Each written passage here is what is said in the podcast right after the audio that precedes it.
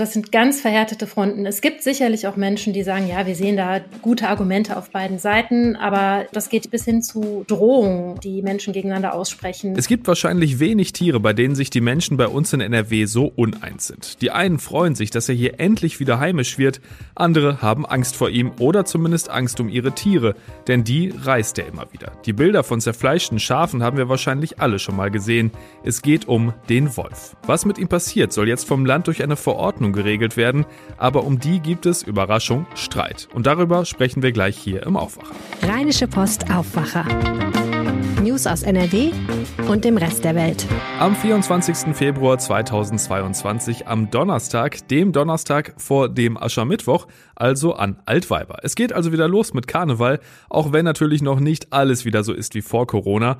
Ich wünsche euch aber auf jeden Fall eine gute Zeit und alle Infos rund um die Karnevalsregeln, so gegensätzlich das irgendwie auch klingt, haben wir nochmal für euch zusammengefasst. Den Link dazu gibt's in den Show Notes. Und damit gehen wir jetzt direkt rein nach Düsseldorf. Was da gerade wichtig ist, wissen die Kolleginnen und Kollegen von Antenne Düsseldorf. Ganz genau. Vielen Dank, Benjamin. Ich bin Philipp Klees und das sind einige unserer Düsseldorf-Themen an diesem Donnerstag. Hoffentlich ist es bald vorbei. Mit diesen Worten hat Düsseldorfs OB Stefan Keller sein aktuelles Interview mit Antenne Düsseldorf zur Corona-Lage abgeschlossen. Sorgen bereitet ihm die Lage in den Kliniken und die ab heute anstehenden Karnevalstage. Maske tragen drinnen sowieso und draußen auch, wenn der Abstand nicht möglich ist. Das hält Keller für das Mindestmaß an Sicherheit, das in den kommenden Wochen noch nötig sein wird. Die Omikron-Welle ist aus seiner Sicht nicht überwunden. Zum einen, weil die Kliniken mit ebenfalls Corona-bedingten Personalproblemen zu kämpfen haben und zum anderen wegen der nicht überall sinkenden Infektionslage. Es gibt hier in der Stadt aktuell eine steigende Inzidenz bei der Altersgruppe bis 30, eine Gruppe, die ja gerne ausgelassen feiert, zu der OB. Das sei in der aktuellen Lage nicht wünschenswert. Es ist nicht die richtige Zeit, jetzt wirklich ausgelassen Straßenkarneval zu feiern. Deshalb haben wir hier auf die Bremse getreten und haben gesagt, wir wollen zumindest im öffentlichen Raum keine Anreize schaffen zu feiern. Keller betonte noch einmal, die Brauchtumszone Altstadt wird keine Feierzone. Dass Karneval auch im Jahr 2022 besonders ist, zeigt sich auch an der Tatsache, dass viele Düsseldorfer Institutionen geöffnet haben, die normalerweise zu Karneval dicht sind. Heute öffnen zum Beispiel das Theatermuseum, der Kunstpalast, der Aquazoo, das NRW-Forum sowie das K21. Morgen und am Samstag gelten in allen Museen die regulären Öffnungszeiten. An Rosenmontag sind bis auf den Aquazoo alle Düsseldorfer Museen geschlossen. Dafür bleiben alle Stadtbüchereien auch am Rosenmontag zu den gewohnten Zeiten geöffnet. Die Zentralbibliothek hat mit 9 bis 21 Uhr die längsten Öffnungszeiten.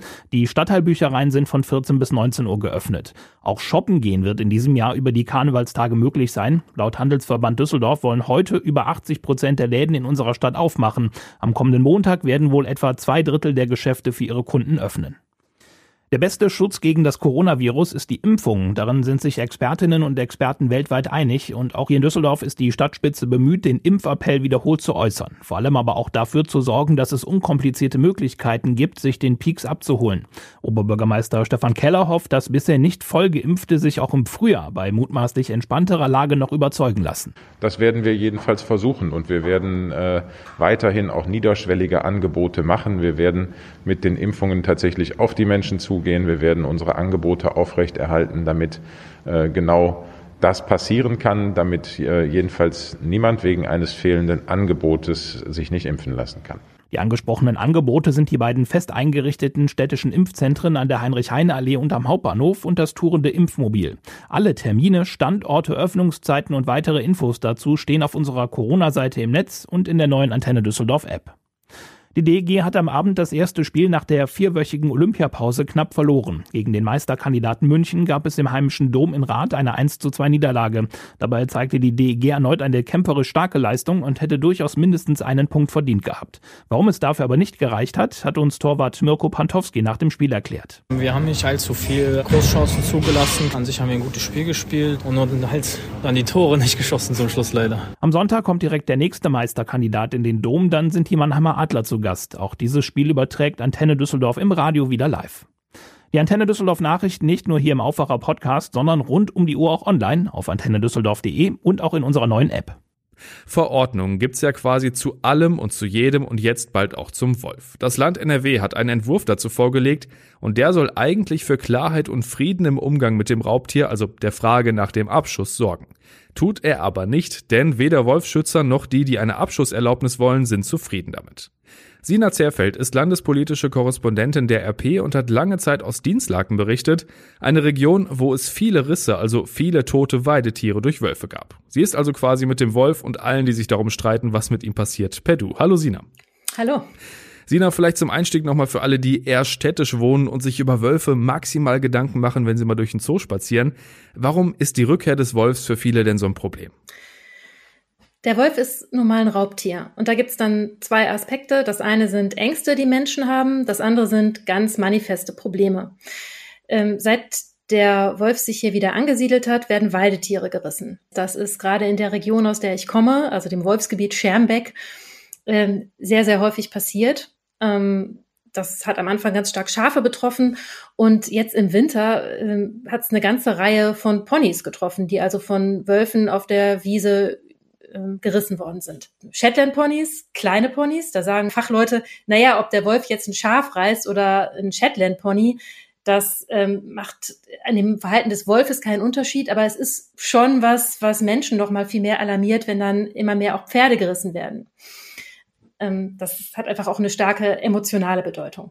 Wobei ich sagen muss, auch Schafhalter freuen sich nicht, wenn die ihre Tiere, zu denen sie zum Teil auch eine sehr enge und emotionale Bindung haben, dann ähm, tot auf der Weide finden. Diese Wolfsrisse haben auch durchaus ernsthafte wirtschaftliche Schäden verursacht. Und viele Schafhalter haben auch einfach aufgegeben, weil sie das Gefühl haben, das, das lohnt nicht. Ich kann meine Tiere hier nicht wirklich sichern.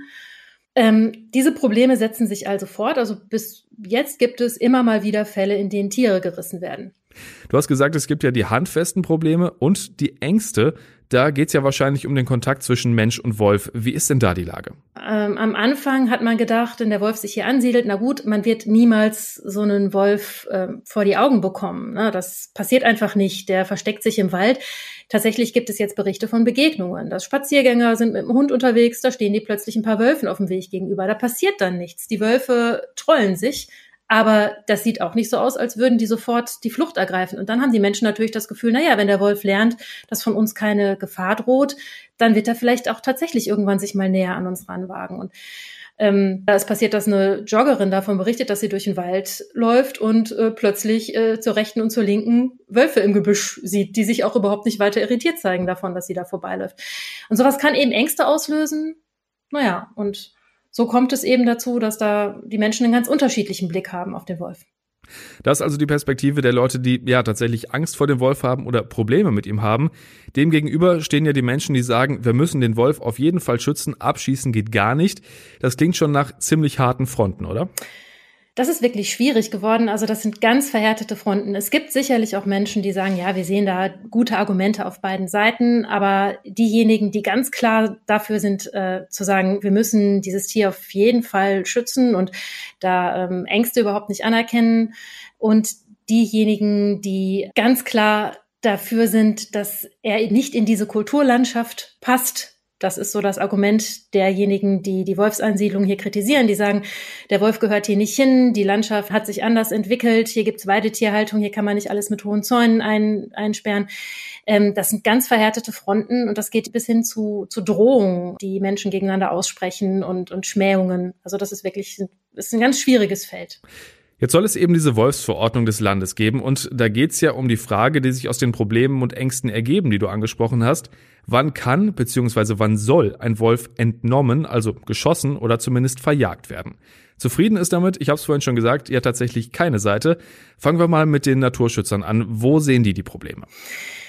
Äh, die sagen, dass es viel zu vage ist und viel zu viel Spielraum lässt, ähm, um möglicherweise gegen den Artenschutz zu handeln. Also zum Beispiel soll das schon als problematisch gelten, wenn ein Wolf durch eine Siedlung läuft oder sich in der Nähe von äh, Gebäuden aufhält. Und die sagen, was bedeutet denn jetzt hier Aufenthalt? Und ähm, wenn jetzt ein Wolf irgendwie nachts durch eine Siedlung läuft und da nicht selbstständig die Nähe von Menschen sucht, dann sei das nicht problematisch, sondern dann sei das ein ganz natürliches Verhalten. Auch ein Wolf läuft über eine Straße. Ne? Oder ein Wolf hat keine Angst vor einem Haus, auch wenn es durch Menschen bewohnt ist. Da kann er schon mal dran vorbeilaufen oder auch häufiger mal da sein. Und die sagen, dass das viel zu drastische Maßnahmen gegen den Wolf unter Umständen ähm, die Tür öffnen würde und dass dann Verhalten problematisiert würde, was eigentlich gar nicht problematisch und für Menschen auch gar nicht gefährlich ist. Und die Gegenseite, also zum Beispiel die Landwirtschaftsverbände, denen es ja vor allem um den Schutz der Herden geht, was sagen die dazu? Die hätten sich gewünscht, dass es ganz klare Regelungen gibt, äh, ab wann ein Wolf denn jetzt als Problemwolf zu gelten hat und wann er dann tatsächlich geschossen werden darf. Und was die sich gewünscht hätten, wäre, dass man sich an der niedersächsischen Wolfsverordnung orientiert. Das hat das Land NRW auch eigentlich so angekündigt dass man das sich so zum Vorbild nehmen wolle. Aber in der niedersächsischen Volksverordnung stehen zum Beispiel noch ganz klare Kriterien drin, wenn ein Wolf zweimal einen äh, vernünftigen Herdenschutz überwunden hat und Tiere gerissen hat, dann könnte er getötet werden. Und sowas steht alles in der nordrhein-westfälischen oder in dem nordrhein-westfälischen Entwurf für die Verordnung steht das nicht drin. Und so sagen die Landwirtschaftsverbände, ja, da wollten wir doch gerade von weg, dass jetzt jedes Mal, wenn hier ein Wolf ist, äh, wieder Behörden gucken müssen, ist dieses spezielle Tier jetzt eigentlich problematisch oder nicht. Wir wollten klare Regeln und bis jetzt stehen da jedenfalls keine drin. Du hast schon gesagt, du kommst selbst aus einer Region, in der das Thema ist, hast dich viel damit beschäftigt. Was sagst du denn jetzt zu dem Ganzen? Es ist erstmal äh, ein Entwurf. Ne? Also das ist ein Entwurf und jetzt gibt es eben die Kritik daran, die Anregungen von Verbänden und damit muss sich jetzt die Landesregierung erstmal auseinandersetzen, das Landesumweltministerium, die müssen diese Anregungen gewichten und unter Umständen einarbeiten. Jetzt da schon den Start drüber zu brechen, das wäre auf jeden Fall verfrüht, würde ich sagen. Generell muss man sagen, dass diese Verordnung ja nichts beschließen darf, was gegen höheres Recht gilt, also was gegen Bundes- oder EU-Recht geht. Und daran ist die nun mal gebunden. Kritik gibt es ja auch aus der Politik selbst, also zum Beispiel von den Grünen und der SPD, die in NRW in der Opposition sind. Der Entwurf ist also echt umstritten und kommt jetzt ja relativ kurz vor den nächsten Landtagswahlen. Wie geht's denn jetzt weiter mit dem Wolf? Also wann könnte dieser Entwurf oder eine überarbeitete Version davon beschlossen werden? Wir haben das Landesumweltministerium nach einem Zeitplan gefragt. Das Ministerium ist im Moment damit beschäftigt, die Stellungnahmen von verschiedenen Verbänden zu prüfen und äh, die werden jetzt ausgewertet ähm, und gegebenenfalls fließen Anregungen und Kritik in den neuen Verordnungsentwurf ein. Und dann ist geplant, dass das Ganze noch im kommenden Monat veröffentlicht wird. Wir werden das weiter beobachten. Vielen Dank für die Infos, Sina, und schönen Tag dir noch. Ja, danke. Tschüss. Diese Aussage wird euch jetzt wahrscheinlich nicht sonderlich überraschen, während ihr auf eurer Smartwatch diesen Podcast lauter stellt und die elektronische Zahnbürste mit dem WLAN gekoppelt ist. Aber immer mehr wird digitalisiert in unserer Welt. Was dann aber doch überraschend ist, was plötzlich digital funktioniert. Vodafone aus Düsseldorf und E.ON aus Essen tun sich jetzt für was Neues zusammen. Wasserzähler sollen nämlich mit Mobilfunk ausgestattet werden. Was das bringen kann, weiß Wirtschaftsredakteur Reinhard Kowalewski. Hallo Reinhard. Ja, ich grüße dich. So, erstmal die Frage, äh, warum in aller Welt kommt man darauf, Wasserzähler mit Mobilfunk auszurüsten? Naja, also Wasserschäden an Häusern können sehr teuer sein. E.ON schätzt, dass rund drei Milliarden Euro pro Jahr an Kosten entstehen wegen Wasserschäden, Leitungswasserschäden. Es gäbe angeblich pro Jahr 1,1 Millionen Fälle. Das wären ja pro Haus alle 40 Jahre, würde ich mal sagen. Ich kann die Rechnung jetzt nicht überprüfen. Sie kommt mir aber nicht völlig unsinnig vor. Also, dass du alle 40 Jahre in, in einem Haus einen Schaden hast, kann schon sein. Und dass man jetzt sich überlegt, wie können wir das, sagen wir, schneller herausfinden, dass etwas schadhaft ist, um dann schneller, sagen wir, die ähm, Wartungstechniker dahin zu schicken. Das klingt ja ganz logisch. Das will man also machen, technologische Aufrüstung von Wasserzählern, um Schäden schneller zu erkennen. Ähm, wie kann ich mir das jetzt also vorstellen? Was soll genau gemacht werden? Ja, die Mobilfunktechnik ist ja immer besser. Die Modems werden immer billiger, also ein reines Modem kostet vielleicht fünf oder zehn Euro, vermute ich, wenn man das in China einkauft. Äh, erklär noch mal gerade Modem in dem Zusammenhang. Im Prinzip ein Mobilfunkteil, der irgendwelche Daten überträgt. Also im Prinzip ein totales Billighandy, aber nicht für Sprache, sondern um bestimmte Daten zu übertragen. Und diese Daten sind in diesem Fall, ist das der Verbrauch des Wassers, der gemeldet wird. Und wenn das überdurchschnittlich viel ist, zwar nicht nur mal eine Stunde, denn dann bedeutet das vielleicht, dass einer ganz lange duscht, sondern tagelang oder wochenlang, dann ergibt sich für den Rechner, der diese Impulse auffängt, dass er eine Warnung verschickt und sagt, Achtung, da könnte ein Wasserschaden sein. Das heißt, diese Modems sind mit den Wasserzählern irgendwie verbunden, ne? Ja, die werden da irgendwie rangebaut. Jeder von uns hat ein Smartphone und ein kleiner Teil des Smartphones ist die reine Mobilfunkeinheit, also der reine Funkteil. Diesen Funkteil bauen die dann an Wasserzähler an und dann werden eben die Daten übertragen. Okay, damit Lecks an Wasserleitungen eben schneller gemeldet werden können. Allein bei uns in NRW haben wir natürlich etliche Wasserzähler. Wie viele sollen denn jetzt mit dieser Technologie ausgerüstet werden? Naja, die fangen jetzt erstmal langsam an. 200 Zähler an 30 Orten. Im Laufe des Jahres sollen dann 1000 weitere dazukommen. Ich denke, die Strategie ist, in dem Moment, wo Zähler ausgetauscht werden, dann werden die neuen Zähler immer mit Mobilfunk sein. Also ich habe selbst ein Haus, also ich würde mir jetzt nicht 200 Euro ausgeben, nur um einen neuen digital ablesbaren Wasserzähler zu kriegen. Obwohl vielleicht wird es auch viele Leute geben, die sagen, das machen wir. Das, die Sicherheit meines Kellers ist es mir wert. Dann zahle ich eben die 200 oder 300 Euro für den zusätzlichen Zähler. Diese Idee lässt sich wahrscheinlich auch auf sämtliche Wasserzähler in ganz Deutschland und von verschiedenen Anbietern übertragen, oder? Ja, natürlich. Also E.ON arbeitet ja mit ganz vielen Stadtwerken zusammen. Die werden den anbieten. Wenn ihr wollt, könnt ihr 10.000 oder 20.000 Stück kaufen. Wir helfen euch beim Installieren. Vodafone ist froh über die kleinen Mobilfunkverträge. Das läuft ja alles über das Vodafone-Netz dann. Da machen natürlich Unternehmen wie E.ON machen da Großkundentarife. Also die, die Datenübertragung von so einem Wasserzähler ist natürlich viel billiger, als wenn jemand privat immer telefoniert. Ich habe es ja vorhin schon gesagt, alles wird digital und auch diese Mini-Mobilfunk-Modems, die an den Wasserzähler kommen sollen, können für ziemlich viel eingesetzt werden, nicht nur für Wasserleitungen. Ne? Naja, da kommen ja viele Sachen im Moment zusammen. Ähm, wir haben die neue Mobilfunktechnik 5G, die im Prinzip erlaubt, Billionen Gegenstände auszulesen. Also nicht Milliarden, sondern Billionen. Ähm, dadurch, dass die Hardware, also die Geräte sehr billig und sehr klein sind, gibt jetzt so kleine Dinge, die sind so, tja, sagen wir, etwas größer als ein Kugelschreiber, die kannst du in Schulranzen stecken, dann kannst du erkennen, wo dein Kind ist. Ähm, es gibt so kleine Umhängeteile, die kannst du dem Hund umhängen. Und wenn der Hund verloren geht, kannst du den über das Mobilfunknetz suchen. Ähm, es gibt von Apple so kleine, so, die heißen Tags, also so Anhänger, die kannst du an Koffer machen. Und dann kannst du über ähm, die entsprechenden Geräte von Apple suchen, wo die Geräte sind. Ich selbst habe ein Wohnmobil, da haben wir auch sowas ähnliches eingebaut. Das läuft über GPS. Also wir können immer erkennen, falls das gestohlen wird, wo das ist. Vodafone aus Düsseldorf und E.ON aus Essen rüsten Wasserzähler mit Mobilfunk aus, um Wasserlecks zu erkennen. Denn Wasserlecks sind nicht nur ärgerlich, sondern können auch ganz schön viel Geld kosten. Die Infos dazu hatte Reinhard Kowalewski. Vielen Dank, Reinhard. Ja, tschüss. Schauen wir noch auf das, was heute noch wichtig wird, und das ist und bleibt natürlich die Russland-Ukraine-Krise. Die Europäische Union hat für heute einen Krisengipfel angesetzt, um über die aktuellen Entwicklungen zu beraten. Dabei kommen alle 27 EU-Staats- und Regierungschefs zusammen. Es soll unter anderem um weitere Unterstützung für die Ukraine gehen. Und es gibt Fußball heute Abend. Dortmund tritt nach dem 2 zu 4 im Hinspiel in der Europa League bei den Glasgow Rangers an. Kleiner Reminder, es gibt keine Auswärtstorregel mehr. Mit einem Sieg mit zwei Toren Vorsprung könnte der BVB sich also doch noch in die Verlängerung retten. Bevor wir gleich zum Wetter kommen, noch ein kleiner Hörtipp von mir. Heute gibt's eine Bonus-Episode unseres Düsseldorf-Podcasts Rheinpegel, die ihr euch nicht entgehen lassen solltet. Wenn ihr aus Düsseldorf kommt, kennt ihr vielleicht die Debatte um den Heimatverein Düsseldorfer Junges.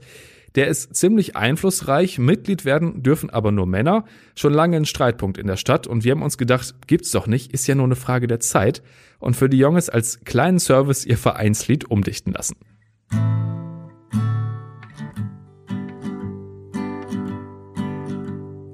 Nirgends ob de schöne Welt mich dat Leben so gefällt als wo ich min Heimat fang, als düsse Mädchen oder Jung, als wo ich min Heimat fang, als düsse Mädchen oder Jung.